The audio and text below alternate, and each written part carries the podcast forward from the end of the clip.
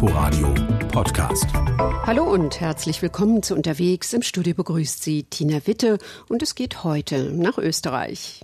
Wien ist eines der beliebtesten Reiseziele Europas. Und wer die Stadt bereits erkundet hat, der kann etwas außerhalb gar nicht weit entfernt eine ganz andere Welt erleben. Den Wienerwald und das Mostviertel. Der Wienerwald beginnt gleich am westlichen Stadtrand und ist nicht einfach nur ein Wald, sondern die Ostspitze der Nordalpen. Ein langes ausgedehntes Wald- und Bergland. Und daran grenzt dann das kontrastreiche Mostviertel mit Weinanbau und Obstplantagen an der Donau hohen schroffen Bergen. Eva Fürzlaff war in beiden Teilen Niederösterreichs unterwegs. Die Stadt Baden gilt als Tor zum Wiener Wald. Aus Wien kommt man mit Auto, Zug oder sogar Straßenbahn schnell hin. Mit dem Rad entlang des Wiener Neustädter Kanals dauert es etwas länger. Man könnte sogar laufen, sagt Gästeführerin Christine Triebning-Löffler. So ungefähr 27 bis 30 Kilometer, dass man diese Strecke durchaus zurücklegen kann, beweist der Kaiserin Sissi. Sie war ja sehr sportlich und sie ging tatsächlich vom Leinzer Tiergarten, auch ein großes Waldgebiet, zu Fuß nach Baden. Ganzen Tag. Zu den Schwefelquellen kamen die Römer aus Carnuntum, die Habsburger aus Wien. Wer Geld und Namen hatte, eigentlich von überall her. Auch Ludwig van Beethoven. Er hat hier an seiner neunten Sinfonie gearbeitet. Das Haus seines Kupferschmiedes, der an Badegäste und eben den berühmten Komponisten vermietete, ist nun Beethoven-Museum. Man kann jetzt tatsächlich von der historischen Wohnung Beethovens beginnend in sein Badener Leben eintauchen, die Ode an die Freude hören im Mittelstock und im Untergeschoss sogar noch ein Hörlabor besuchen. Also es ist ein sehr vielschichtiges und, denke ich, zeitgemäßes Museum.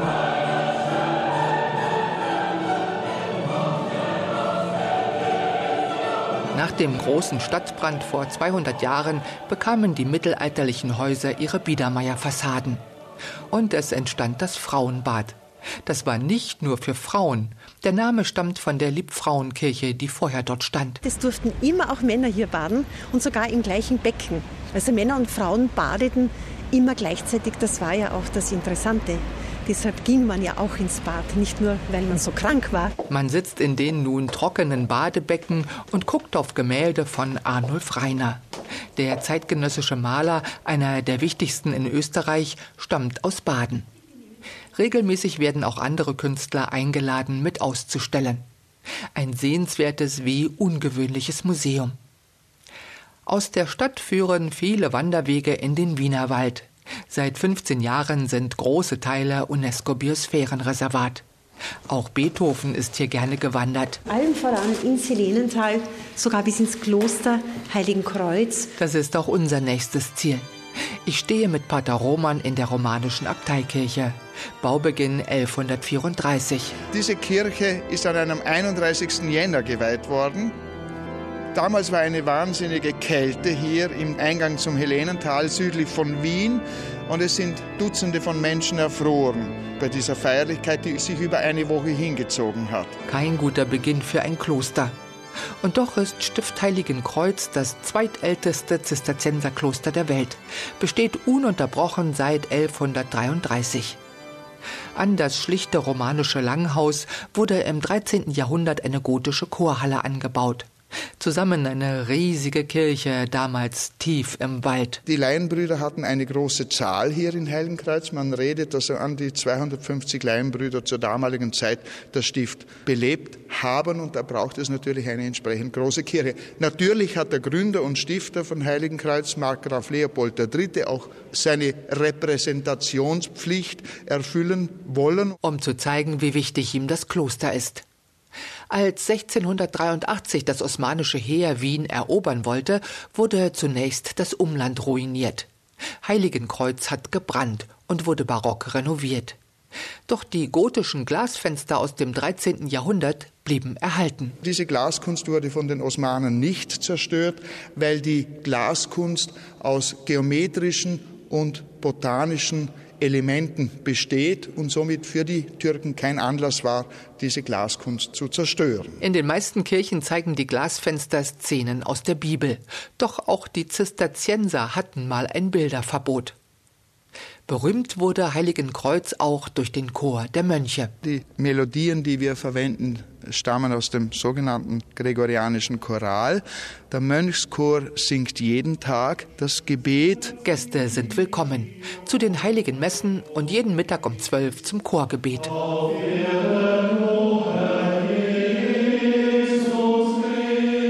Nur drei Kilometer sind es bis Meierling.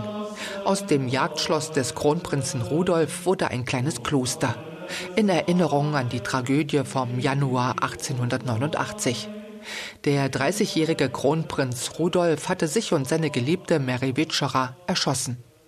Stefan Grabitsch, Chef des Wiener Waldtourismus, erzählt von Depressionen und dass der Kronprinz mit der KOK-Monarchie verquer lag. Im Vergleich zu seinem Vater galt er als progressiv, konnte sich aber nicht durchsetzen. Hier war das Zimmer vom Kammerdiener, Erdgeschoss und im ersten Stock das Schlafzimmer, wo die Tragödie passiert ist. Und im selben Jahr hat der Kaiser hier alles abreißen lassen und anstelle diese keine Kapelle gebaut mit dem Altar aus Corfu, der zu Ehren der Sisi hier hergestellt worden ist. Und auch diese Statue, die man dort hinten sieht mit dem Dolch im Herzen, den hat die Sisi anlässlich des Todes ihres einzigen Sohnes bekommen und ist zehn Jahre später auf die gleiche Art und Weise in Genf ermordet worden.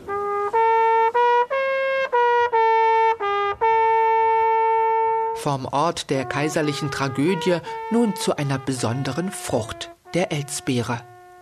In Deutschland unbekannt, nur in Bayern gibt es ein paar Elsbeerbäume. Doch wo der Wiener Wald an das Mostviertel grenzt, ist das Reich der Elsbeere, der Königin der Wildfrüchte. Der große, einzeln stehende Baum ähnelt einer stattlichen Eiche. Doch die Beeren hängen an Dolden, wie bei der Eberesche. Für die Bauern war es so eine Art Schatz, kann man so sagen. Und jeder Bauer kennt auch auf seinen Grund jede einzelne Elsbeere. Christian Wolfsgruber ist mit diesem Schatz groß geworden und wandert mit Gästen auf Spuren der Elsbeere. Erzählt vom teuersten Holz, das je versteigert wurde. Also für dieses Elsbeerholz wurden 30.000 Euro bezahlt pro Kubikmeter. Teuer sind auch die Früchte, denn sie fallen nicht runter, sondern müssen Dolde für Dolde weit oben im Baum geschnitten werden. Ihr seht eben außen, diese Ästchen sind ganz filigran. Da muss ich die Leiter ranlehnen. Ja Das gut, ist aber jetzt ich kann ja die Leiter nicht an die dünnen Ästchen ranlehnen. Da ranzukommen ist ja auch nicht ohne, ne? Ja, muss ich aber, weil die Beeren außen sind und nicht innen. Die Ernte ist eine halsbrecherische Angelegenheit. Traditionell wurde und wird aus Elsbeeren ein besonderer Brand gemacht, der auch in der Volksmedizin wichtig ist. Doch die heimische Beere ist auch in der Küche angekommen, erzählt der mehrfach ausgezeichnete Koch Robert Geidel im Landgasthof zur Linde in Laben. Ja, die Elsbeere ist eine säuerliche Frucht, fast so ein bisschen zitrusartig, passt natürlich sehr gut zu Süßspeisen wie Topfen, aber vor allem auch bei Fleischgerichten. Wir kombinieren die Elsbeere sehr gerne mit Fisch und ebenso auch mit Kalbfleisch. Bei ihm findet man Elsbeeren im Brot, in der Wurst. Und Christian Wolfsgruber schwärmt von Elsbeerschokolade und von der Baumblüte. Wenn kaum was anderes noch blüht, auch in den anderen Landschaften nicht. Bei uns hier Mitte Mai sieht man noch an den Hängen diese riesigen Bäume, die, eben die größten, die dann so honigweiß blühen. Das Mostviertel reicht von der Donau bis hoch in die Alpen.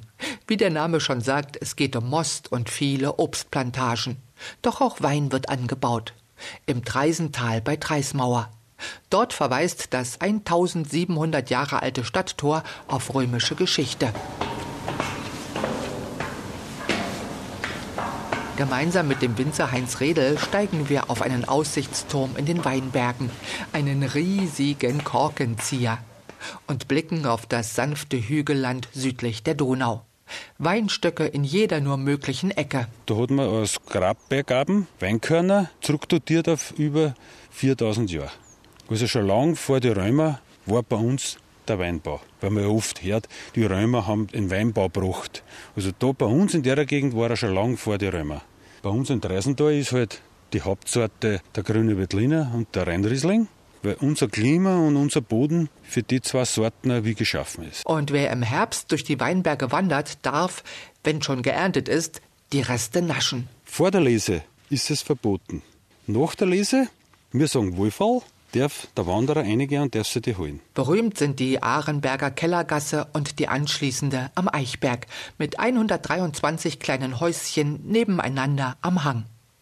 Die Winzer haben ihre Weinkeller nicht in den Dörfern am Hof, sondern nahe der Weinberge. Wenn man da schaut, das sind lauter Presshäuser und bei jedem Presshaus gibt es ein oder zwei Kellerröhren dazu, wo es im Berg eingegraben sind zum Weinlagern. Ein Presshaus neben dem anderen entlang einer Gasse, eben der Kellergasse, die es so fast nur in Niederösterreich gibt. Einige der Presshäuschen wurden zu heurigen Stuben. In dieser Ahrenberger, Eichenberger Kellergasse haben übers Jahr immer welche geöffnet, nicht nur im Herbst wie woanders. Hier kriegt man immer seinen Wein.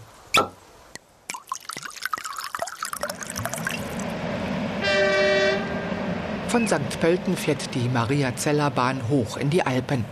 Mit 84 Kilometern die längste Schmalspurbahn Österreichs. 19 Viadukte, 21 Tunnel, erzählt Maria Kogler. Die Fertigstellung war 1907 mit Dampfzügen und man hat die gebaut, um den Pilgerverkehr nach Mariazell bewältigen zu können. Es hat sich unmittelbar noch in Betriebnahme herausgestellt, dass die Dampfzüge nicht ausreichen. Und deswegen hat man dann gleich die Elektrifizierung in Anspruch genommen. Wir sind hier in Wiener Bruck. Dieses Kraftwerk hier hat man eigens gebaut für den elektrischen Betrieb der Mariazeller Bahn. Und bereits seit 1911 ist die Mariazeller Bahn elektrifiziert. Vor Mariazell fährt die Bahn durch den Naturpark Ötscher Tormäuer.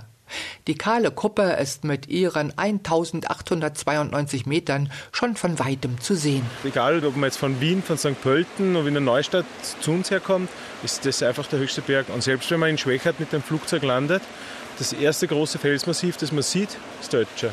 Am Haltepunkt Wiener Bruck ist die Ötscher Basis, Naturinfo, Restaurant, Hofladen und Start für Wanderungen in die Ötschergräben. Die tiefen Schluchten ziehen sich zu Füßen des Bergmassivs. Wir steigen mit Walter Burger einen steilen Weg weit runter zum alten Kraftwerk. Es haben früher um die 14 Familien unten im Kraftwerk gewohnt und die mussten jeden Tag hoch, zumindest die Kinder in die Schule und Verpflegung runterbringen. Und so wurde der Weg im Winter immer ausgeschaufelt. Das Wasserkraftwerk arbeitet immer noch und kann auch besucht werden. Über Jahrtausende formte das Wasser von Ötscherbach und Erlauf die imposante Schluchtenlandschaft an der Südseite des Ötschers.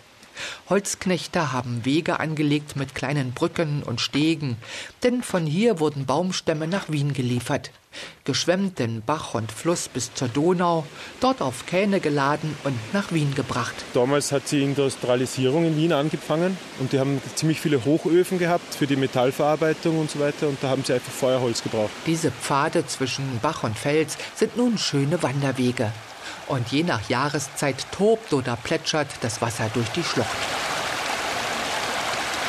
Die Natur lädt hier einfach ein, dass man etwas mit ihr macht, dass man formt, dass man mit Steinen spielt, mit Wasser spielt, mit Holz spielt. Und man darf ja alles. Und das Wasser ist alles Trinkwasser, also man muss nicht unbedingt diese Wasserflasche mithaben, man kann jederzeit zum Bach gehen und einen Schluck vom Bach nehmen. Das ist frisches Quellwasser. Es gibt immer wieder kleine Buchten, immer kleine Felsplätze im Wasser, wo man sich eben reinsetzen kann, wo man, so wie ich mit meiner Familie, wenn wir wandern gehen im Sommer, es gibt immer wieder Plätze, wo man sich aufhalten kann, wo man ein bisschen baden gehen kann, wo man kleine Steinmännchen neben dem Wasser baut. Und im Sommer ist das Wasser auch wärmer. An den steilen Felswänden kann man Gemsen beobachten.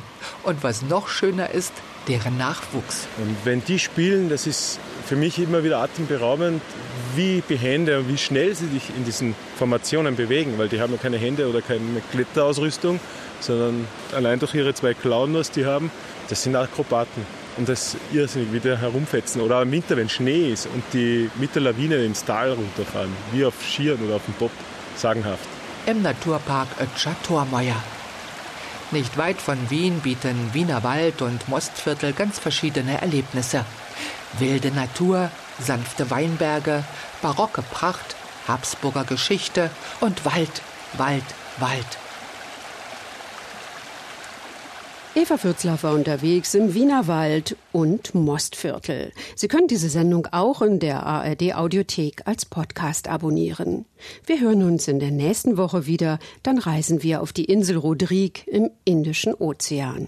Am Mikrofon verabschiedet sich Tina Witte. Inforadio Podcast.